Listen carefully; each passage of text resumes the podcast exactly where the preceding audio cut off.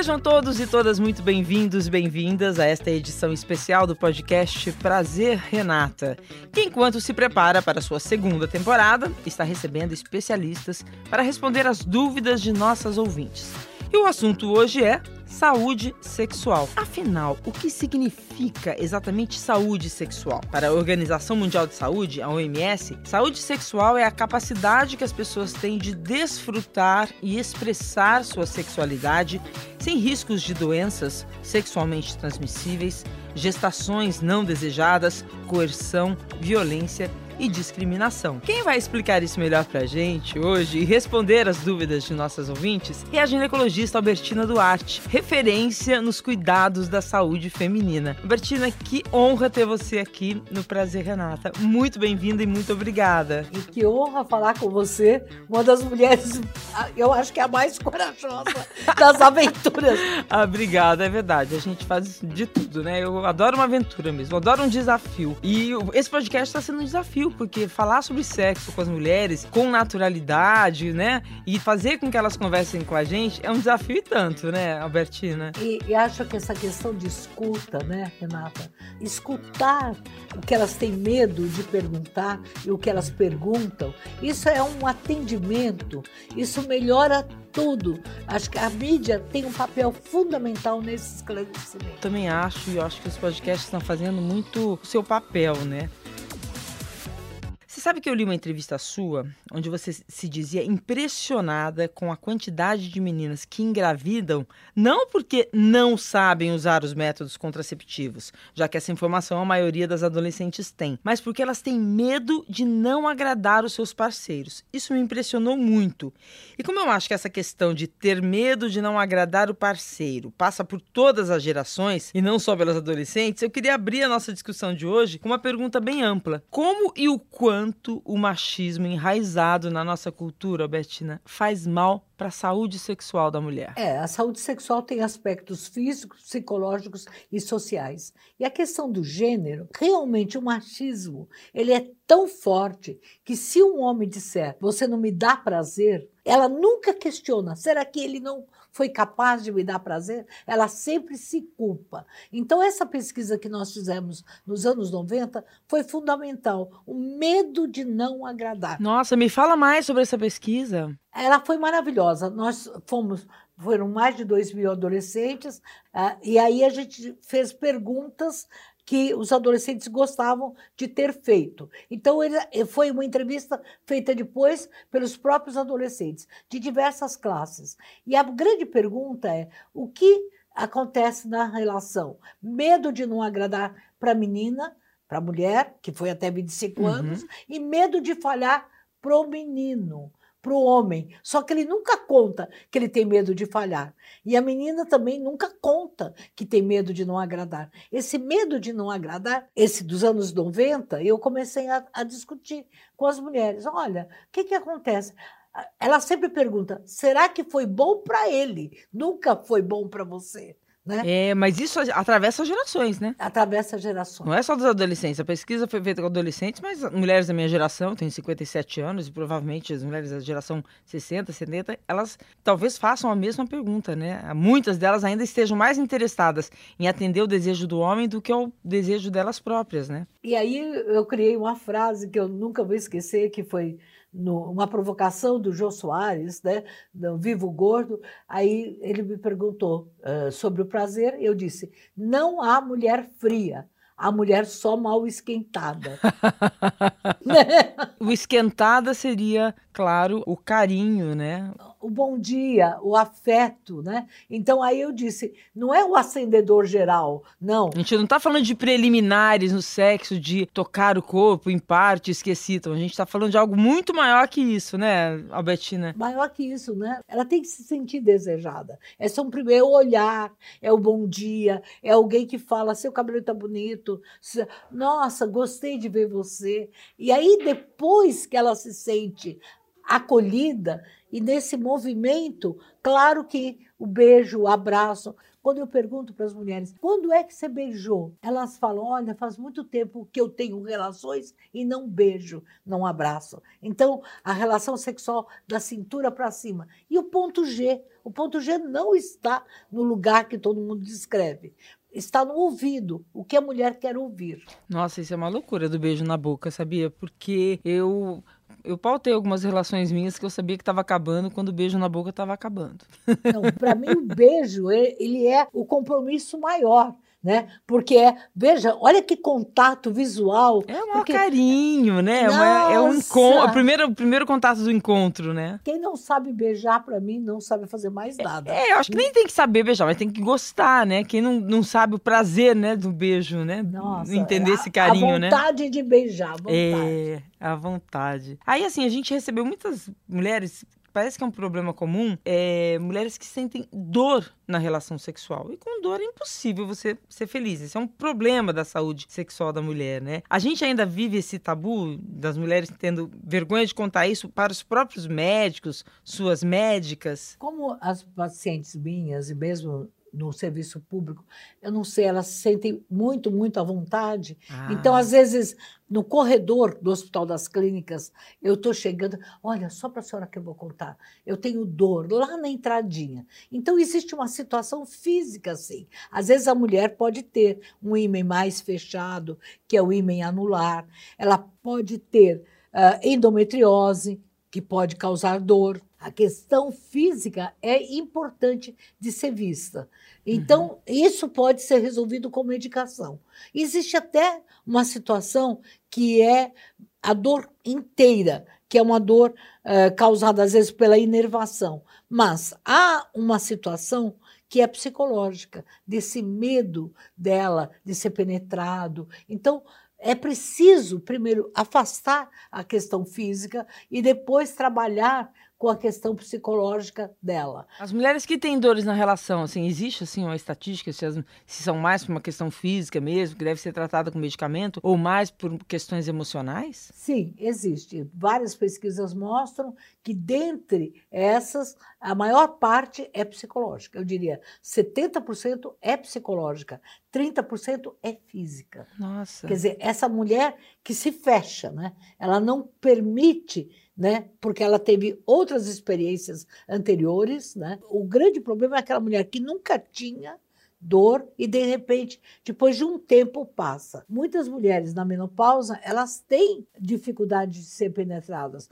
porque aí tem um ressecamento, tem uh, mudança hormonal, né? E isso acontece. Isso a gente resolve com remédio, com medicação, né? Muito fácil. Mas eu tenho paciente minha que eu nunca vou esquecer de uma que tentou resolver, tentou. Foi fazer curso de striptease, eh, fez tratamento, tratamento psicológico, mas quando eu fui examiná-la, ela tinha um septo vaginal. Que é o quê? Que é um, na frente do ímen, assim, no meio da vagina, ela tinha um septo que não dava para penetrar. Eu tirei esse septo, aí ela ficou feliz da vida, Aí mudou uhum. de parceiro. Ah, mudou de parceiro porque o parceiro deveria ter compreendido, é isso? Não compreendeu nada, né? Então, ela de repente, ela.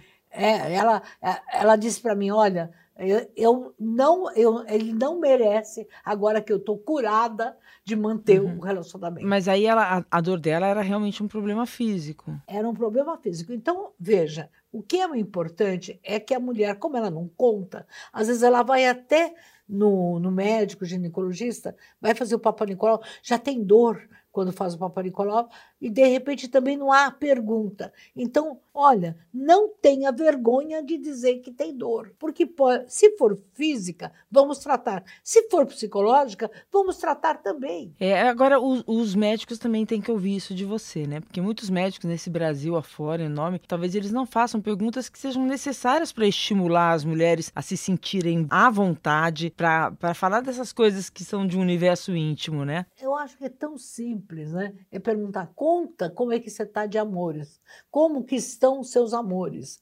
Aí uh, eu nunca perguntei para nenhuma paciente como vai o seu relacionamento, você é casado ou solteiro. Pergunto, como é que você está de amores? Bom, nessa pandemia foi horrível. Eu, cada dez que eu perguntava, nove diziam, tá péssimo os meus amores. Né? Estou sozinha. Estou sozinha. Mas agora eu acho que depois da pandemia, de reflexões muito grandes, é, renovação de relacionamentos. Então, uma coisa que os médicos podem perguntar é: o que, que acontece na sua relação? Você tem dor ou não?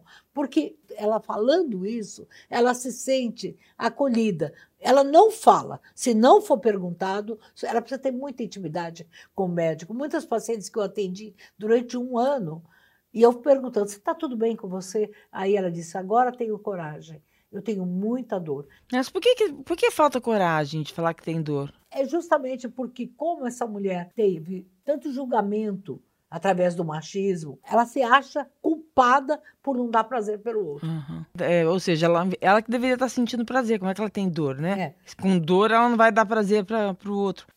Uma falou uma frase horrorosa, Renata. Eu sou estragada. Como sou estragada? É, doutor, eu, eu tenho dor quando eu tenho relação e sempre tive, mas eu nunca contei. Eu sempre fingi. Agora, muito engraçado que a noite passada eu atendi por uma paciente, ela falou assim: Olha só, eu tinha tanto prazer, eu gosto tanto de ter relação, que para alguns parceiros eu tive que fingir porque eles achavam que era demais. Olha, esse é o machismo total, né? As pessoas normalmente, as mulheres fingem que tem, não, ela fingiu, fingiu que não teve porque para não parecer assim, nossa, essa ousada, ousada. Ousada, é. Aí eu disse para ela, olha, nesses anos todos eu nunca ouvi alguém dizer que não fingiu que não, que não teve. Ou seja, aí, aí, fica difícil, né? Porque a mulher que não tem prazer não pode falar. A mulher que tem, pra, que tem prazer tem que esconder. Olha, vamos ver a Simone do Rio Grande do Sul. Ela faz uma pergunta sobre, sobre dor que, ó, que é bem interessante. Então, eu sou, graças a Deus, muito satisfeita em relação é, com meu marido. Só que a maioria das vezes, depois que, tipo, a gente tá lá nas preliminares, a gente faz. Se eu tenho orgasmo antes e depois eu vou satisfazer ele, eu já tô assim, tipo, eu sinto um pouco de dor, porque, tipo, eu tô assim já é, satisfeita e tal. Então, eu fico assim, sinto um pouco de desconforto, sabe? Porque daí ele não se satisfez, ele vai se satisfazer e eu já sinto naquela, já tô naquela, tipo, ficar quietinha, relaxada, curtir. Não que eu tô querendo ser egoísta, mas eu sinto lá na vagina um pouco de desconforto. É, não tenho sangramento, nada. Que nem eu digo, não é que eu quero ser egoísta, não sei se é normal, enfim. Nossa, ela, ela pergunta quase que pedindo desculpa por, que, por estar com dor. Simone, vamos ouvir a doutora Albertina. Primeira coisa, parabéns porque ela sente antes orgasmo, né? Sim, e, isso é maravilhoso. Aplausos. Aplauso, porque a maior parte das mulheres sentem ou não, ou sentem depois, né? Então, ela sente e não é egoísta nenhum, porque o orgasmo não precisa ser junto, ele deve ser para os dois. Então, uma dica, veja, como ela tem muito prazer na entrada, né, provavelmente na manipulação, então, a minha dica: use um lubrificante. Esse lubrificante, tem alguns lubrificantes que duram mais tempo, até dois dias. Então, usa um lubrificante porque aí não atrapalha em nada o seu orgasmo, porque você sente, e quando ele for penetrar, aí a dor é menor. Agora, lubrificante é, não precisa nem de receita médica. Você não, quer, quer, pode quer um lubrificante vaginal e não é na hora da relação. Você pode passar dois dias antes que ele vai fazer efeito? É isso? Existem alguns que duram dois dias, mas vamos dizer, Usa todo dia, que fica mais fácil. Digamos, você antes de deitar. Você... E se você não tem lubrificante, você pode usar um creme de bebê. Sabe? Um creme de hidratante de bebê. Que esse também serve. Hoje as mulheres estão usando óleo de coco. Olha só, óleo de uhum. coco, que é muito barato e é fácil. É um hidratante. Se a vagina estiver hidratada, vai ser bom. E uma coisa também que eu posso falar é fazer exercícios Sabe os exercícios? Tem exercício assim. Não precisa ser com bolinha nem nada. É sentada na cadeira, apertar bem como se estivesse segurando para fazer xixi e soltar. Depois abrir um pouquinho a perna, segurar e fazer xixi, como se fosse para fazer xixi. Então, isso ajuda também, porque a musculatura ajuda a ficar mais relaxada. É, isso ajuda até nessa questão que ela está falando. Primeiro, ela não perde a lubrificação e, e segundo, porque ela fica com a musculatura mais resistente, é isso? Isso, isso. Que, a, que aperta e solta, aperta e solta. E sem culpas, por favor. Simone, com aplausos, porque você você está se chamando de egoísta. Eu falo, esse egoísmo eu desejava para muitas mulheres. Né? Olha só, Betina, algumas perguntas que chegaram mostram bem o desconhecimento e muitas dúvidas sobre o corpo feminino. Vamos ouvir o dessa ouvinte? Ela fala sobre o órgão sexual feminino. Meu nome é Carla, eu tenho 47 anos. É, sou uma mulher que estou acima do peso. E eu sempre tive uma dúvida muito grande, porque é, eu queria entender por que, que umas mulheres têm clitóris maior e outras menores. Bem, bem pequenos, entendeu? Isso muitas vezes é, deixa a gente muito insegura. Eu não sei se isso faz diferença na preferência masculina, mas isso me incomoda e eu queria saber o porquê disso. Por que, que umas têm ele maior e outras menor? Eu fico, me chama atenção, não sei se te chama atenção isso também, doutora, é o fato é, da preocupação de novo com o homem, né? Da preferência masculina, né? Carla, eu posso te dizer que eu já entrevistei muitos homens, eu trabalho com homens. Poucos homens têm atenção ao clitóris, poucos. Eles só relacionam o clitóris quando essa mulher não tem prazer. Então, alguns homens dizem, doutora, a senhora acha que porque ela tem o clitóris ou maior ou menor, não é sempre menor, é, por, ela, por isso que ela tem menos prazer? Bem, o clitóris é como o nariz. Cada uma de nós temos um tipo de nariz. Não é porque a gente tem um nariz menor ou maior que a gente cheira menos ou mais. A orelha maior ou menor, a gente escuta do mesmo jeito. Quer dizer, então, clitóris é uma questão hereditária.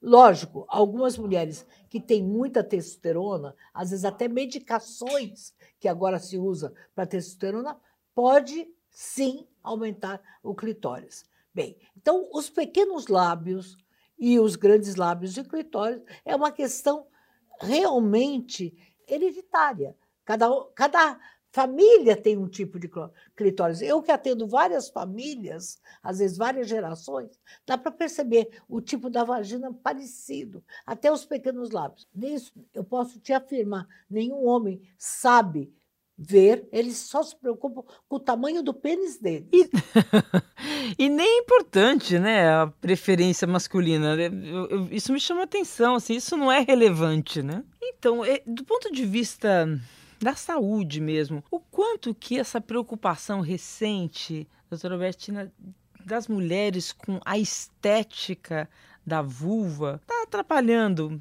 a vida dessas mulheres, porque me parece uma preocupação um pouco incentivada por alguma indústria, talvez. Olha, eu posso dizer, Renata, que nunca eu tive tantas pacientes me procurando.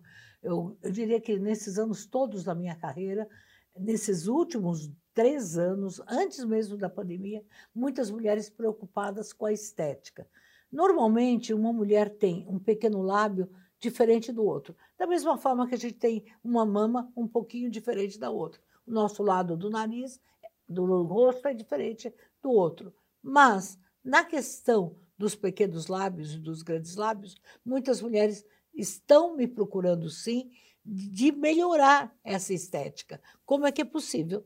Eu sou a favor, se está incomodando muito você, se, se aquilo é realmente é um desejo, é como uma pinta. Dá para fazer uma cirurgia íntima, mas o fazer a cirurgia íntima não é o passaporte para resolver todos os seus problemas. Não, porque muitas mulheres falam, agora faça a cirurgia uhum. íntima e pronto, a minha vida melhorou. Não é isso. Nossa, parece mais uma pressão em cima da mulher, que tem que ser magra, que tem que ter o padrão, tem que ser, é, ter aquele padrão de corpo, agora vai ter padrão de vulva, né? Não, e o padrão de vulva está muito incentivado. Eu estou sabendo pelas pacientes que me contam. Por quem? Pela indústria pornográfica? Porque pelos homens? Não sei. Eu queria entender Pela isso. indústria pornográfica também, né? E muitas, muitas vulvas apresentadas na indústria pornográfica, elas são absolutamente irreais. Não sei se fazem um make, são muito perfeitas. Então, algumas mulheres já vêm dizendo: olha, doutora, esse lado está aqui, eu queria um pouco diferente, né?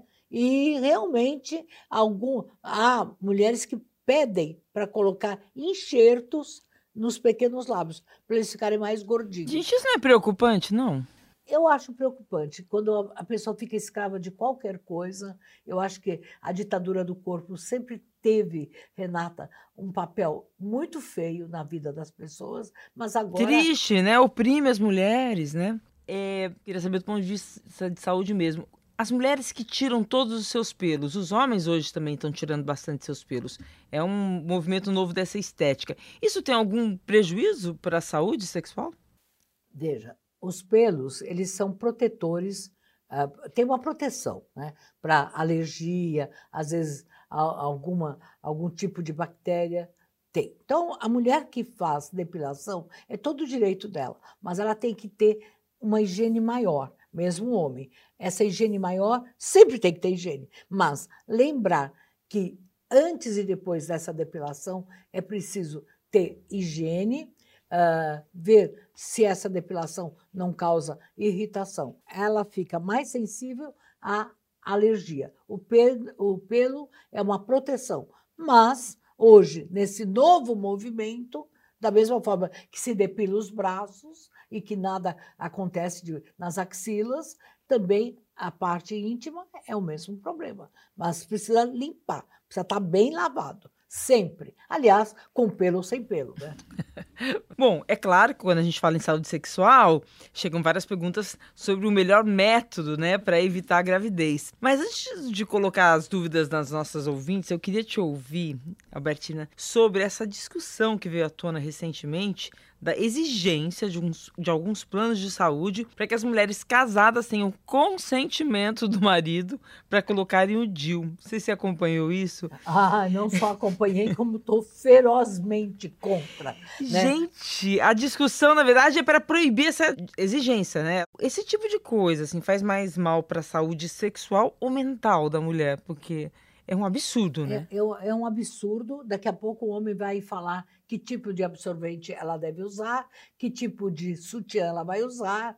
Né? Então, o consentimento é absurdo. O método anticoncepcional que a mulher quiser, ela é um direito dela. E o, o termo de, é um método reversível, ela pode usar.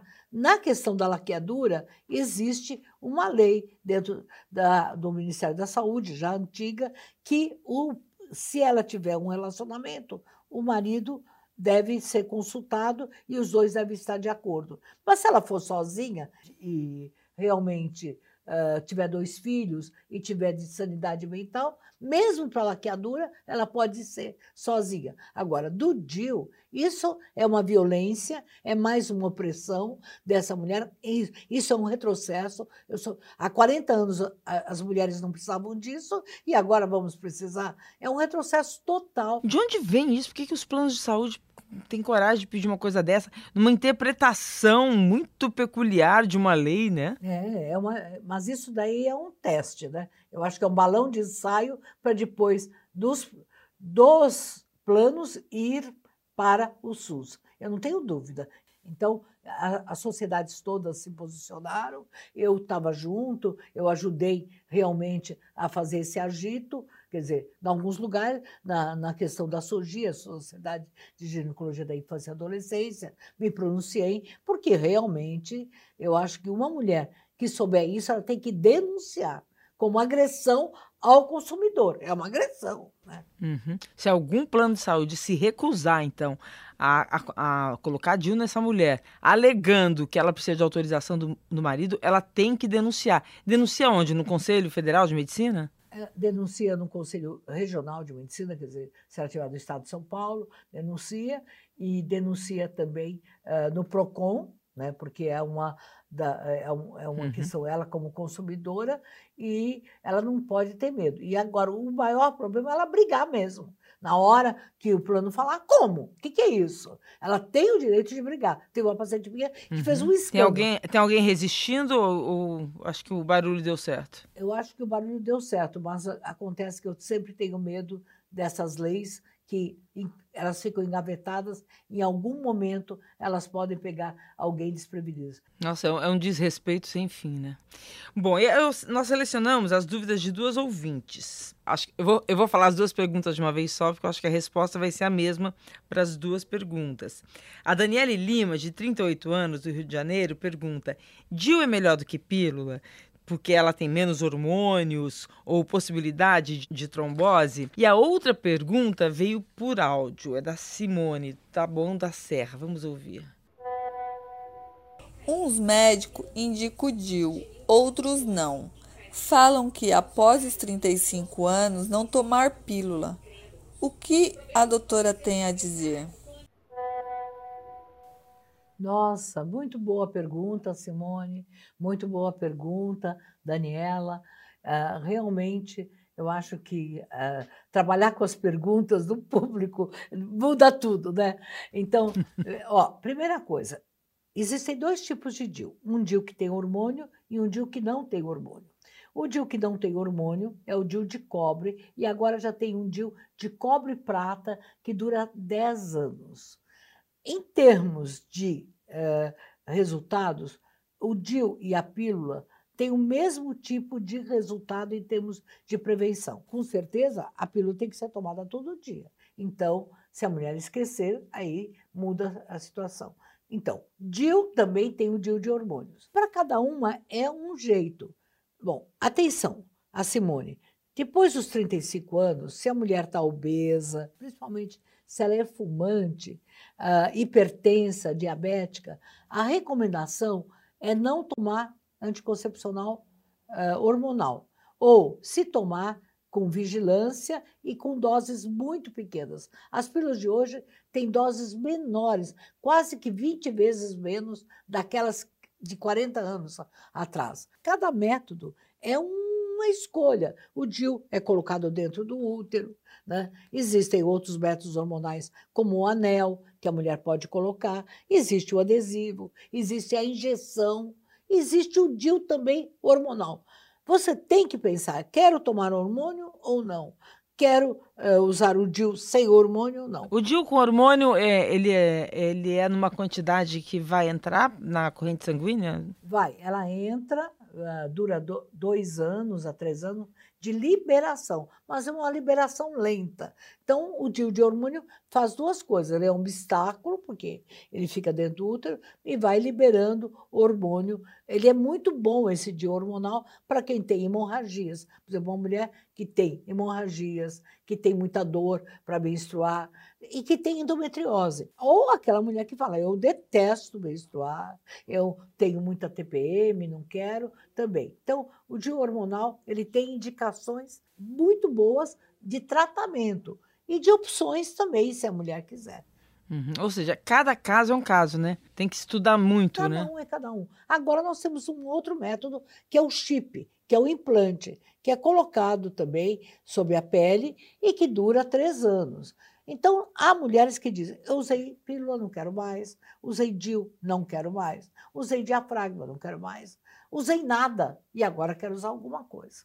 Agora, é muito sério, porque para a mulher tem toda essa variedade. Para o homem, tem que ser restar mesmo o preservativo e ele tem que usar, porque evita as doenças sexualmente transmissíveis. O único método que evita doenças sexualmente transmissíveis é a camisinha feminina, que também é uma boa dica. Ela pode sair, pode dormir, ela põe a camisinha feminina né, que é fácil de colocar, e dorme com ele. Nenhum homem percebe que está com camisinha. Ele vai sentir. Não? Não, não percebe. Só quando ele for manipular que percebe. Então, ela fala: você não quer usar a sua camisinha? Eu uso a minha. Nossa, eu acho tão pouco divulgado a camisinha feminina, porque eu acho que as mulheres devem ficar constrangidas. Muita gente não deve saber que o homem nem percebe que você está usando uma camisinha feminina, hein? Não percebe, porque você abre a paeda, ele vai confundir aquela. Porque tem um pedaço que fica por fora, que é um aro. Então se confunde com os pequenos lábios. É uma coisa discreta. Discreta. Aham. E,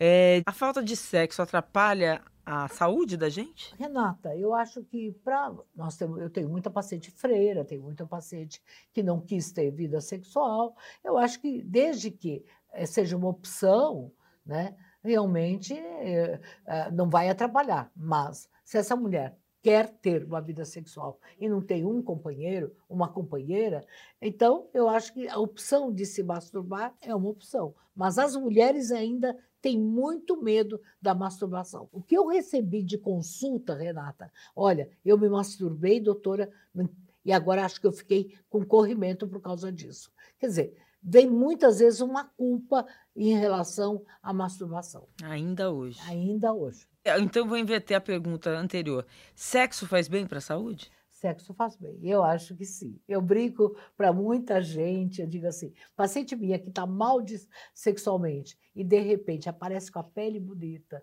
com a autoestima, mudou o cabelo, eu falo, ah, o que aconteceu com você? Você está de novo, amor? Ah, tô, doutora. Eu percebo. Paciente minha de muito tempo, às vezes de dois anos, três anos, eu percebo, muda. É, do ponto de vista fisiológico, faz bem mesmo, né? Porque eu acho que melhora a circulação, não é? Olha, existem pesquisas que mostram que uma mulher com uma relação boa, ela perde 400, 300 gramas como se fosse um exercício físico, né? Quer dizer, então esse seria. Do ponto de vista da ocitocina, que é o hormônio da felicidade, da serotonina, claro que faz, né? É realmente é uma liberação de hormônios, né? A ocitocina é liberada, a ocitocina é o hormônio da felicidade, do prazer, segundo algumas pesquisas, não tenho dúvida. Como ginecologista, acho que. Acho não, tenho certeza que faz. Bom, então vamos à pergunta que é da Mariana, de Minas Gerais, que ela quer saber de algo que deve ser uma pergunta de várias mulheres. Doutora, tem uma pergunta que eu acho que é a da maioria das mulheres para fazer. É possível chegar ao orgasmo só com a penetração? Porque quando é esse assunto que está na minha roda de amigas, de conhecidas, a resposta é sempre aqui não é possível, que é só realmente no sexo oral. É, se sim, se é possível chegar ao orgasmo com a penetração, qual é o segredo para isso? Mariana, que pergunta importantíssima que você está fazendo. Aliás, a gente teve perguntas do Rio Grande do Sul, de São Paulo. O Brasil inteiro, né? Eu é, achei ótimo também. Muito, muito legal. Ó, Mariana, atenção. Existem alguns tipos de orgasmo. O primeiro é o clitoriano. Então, no clitóris, com a manipulação ou com o sexo oral. Ele é diferente do orgasmo da penetração. Existe uma diferenciação. O uh, orgasmo clitoriano ele é mais rápido e menos duradouro. O orgasmo do uh, da penetração, ele é um orgasmo profundo que envolve inclusive a contração do útero e dos ovários. Para isso, a mulher precisa estar mais relaxada e eu sempre digo, se ela puder ter uma preliminares na, na estimulação da vagina, da vulva, né, e do clitóris, a penetração ela vai eh, vai continuar esse orgasmo. Às vezes as mulheres falam: ah, esse orgasmo de mexer é diferente. Ele é diferente, mas ele é mais profundo. Hoje, ah, alguns autores já pesquisaram o orgasmo do útero dos ovários, que seria então a maior sofisticação. Que seria o quê? Como assim? Porque aí ela, ela tem uma contração uterina e ovariana.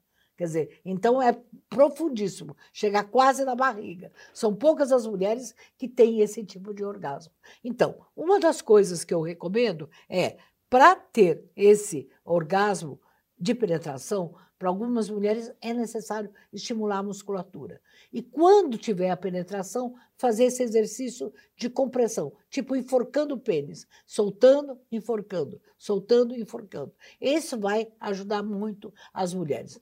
Veja, sem dúvida a pergunta da Mariana é importante. As mulheres têm mais rapidamente o prazer pelo sexo oral do que e pela manipulação clitoriana do que pela penetração. Mas se ela uh, experimentar os dois, vai ser muito melhor para ela. Porque você imagina essa mulher ser penetrada toda vez e não sentir orgasmo. Então, a recomendação é começar no clitóris e na vulva e, e na penetração. E tá recebendo essa penetração com maior afeto, com maior relaxamento. E o sexo na menopausa? As mulheres quando a gente fala em sexo na menopausa, também tem muitos uh, mitos, né? De que a mulher nunca mais vai sentir prazer, de que tudo fica difícil. Eh, tem até uma pergunta que chegou por escrito de uma pessoa que preferiu não se identificar, que ela fala: o que fazer quando o ressecamento vaginal, devido à idade, 61 anos, chega a ponto de sangrar mesmo com a lubrificação? acho que a gente tem dois assuntos aí, né? Primeiro, que o ressecamento é uma coisa fácil, né, de se resolver, que é a lubrificação. E aí tem essa pergunta dela, mesmo com a, com a lubrificação chegar a sangrar, não é uma questão da menopausa, né? Deve ser algum problema físico dela, não? Bom, uma coisa bem, Renata, o orgasmo pode acompanhar a mulher em todas as idades. Tenho, eu tenho paciente de 83 anos tendo orgasmo. Então, Ai, que notícia boa. Não, e tenho, e tenho várias pacientes. Mas a mulher uhum. tem prazer, sim, em todas as idades. Ela fica mais exigente. Então, na menopausa, ela tem esse mito de que acabou a menstruação, acabou o prazer. Não tem nada a ver. Ela continua tendo prazer, sim, fica mais exigente, ela precisa de mais carinho, e se muitas vezes ela dá desculpa, olha a lubrificação. Se ela tiver algum problema hormonal grave, como uma testosterona muito baixa, ela pode ter essa correção. Mas, na maior parte das vezes, é lubrificação, sim. A, a lubrificação pode ser com qualquer creme hidratante, se ela não tiver um, um especial, até saliva, até cuspe, na hora dá para colocar. Não usar óleo Óleo de cozinha, isso não, mas usar óleo de coco pode. Bom, quando chega a sangrar, então ela tem um hormônio muito baixo de estrógeno. Então a complementação tem que ser com estrogênio. E se não resolver, que nós temos o laser. Então, o laser não é estético. O laser pode ser usado até para correção de incontinência urinária e pode ser usado também para essa pele. Algumas mulheres que tiveram câncer de mama, que não pode usar hormônios para o ressecamento, pode usar laser para ajudar o ressecamento. Então, é uma questão de saúde, isso que é importante. Então, como ginecologista, eu posso te dizer que algumas mulheres quando ficaram na menopausa, se libertaram de uma série de tabus, fizeram exigências, tiveram mais orgasmo. Eu que as acompanhei durante 30 anos, agora eu me descobri. Agora, agora. Então, olha, o que, que eu digo?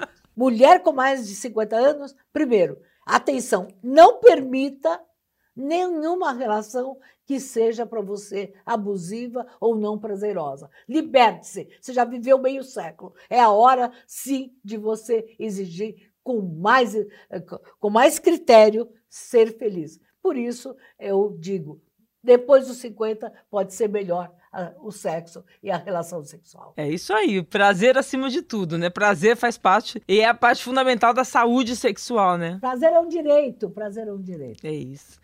e eu, eu sou dessas, viu? Eu, minha vida sexual melhorou muito depois dos 50. Agora, para encerrar de vez, deixa uma mensagem assim: existe algum parâmetro para avaliar que a nossa saúde sexual anda bem? Ou tá com problema, né? Renata, eu acho que a mulher, primeiro, ela deve entender que ela é um todo, né?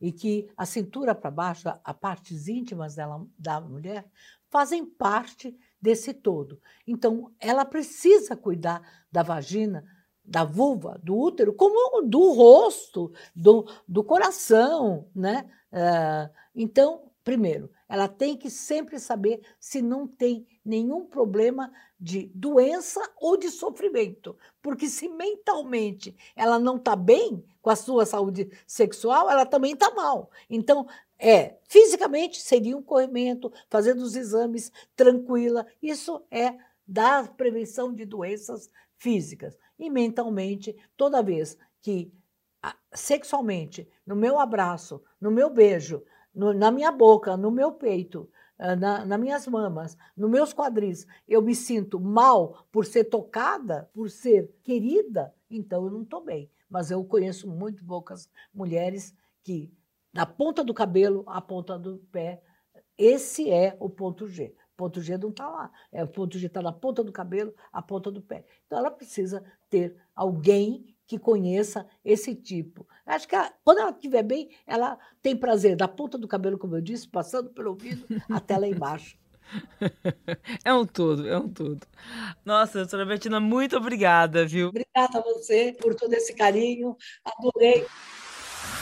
Prazer Renata é um podcast G1 produzido e editado pelo Fantástico. Está disponível no G1, no Globoplay, no Spotify, no Deezer, no Google Podcasts, no Apple Podcasts e nas principais plataformas de áudio. Apresentação: Renata Ceribelli. Produção musical: Pedro Guedes. Produção: Guilherme Ramalho. Divulgação: Isadora Neumann. Edição: Duda Kunert. Direção: Giovanni Sanfilippo. Espero você no próximo episódio, tá?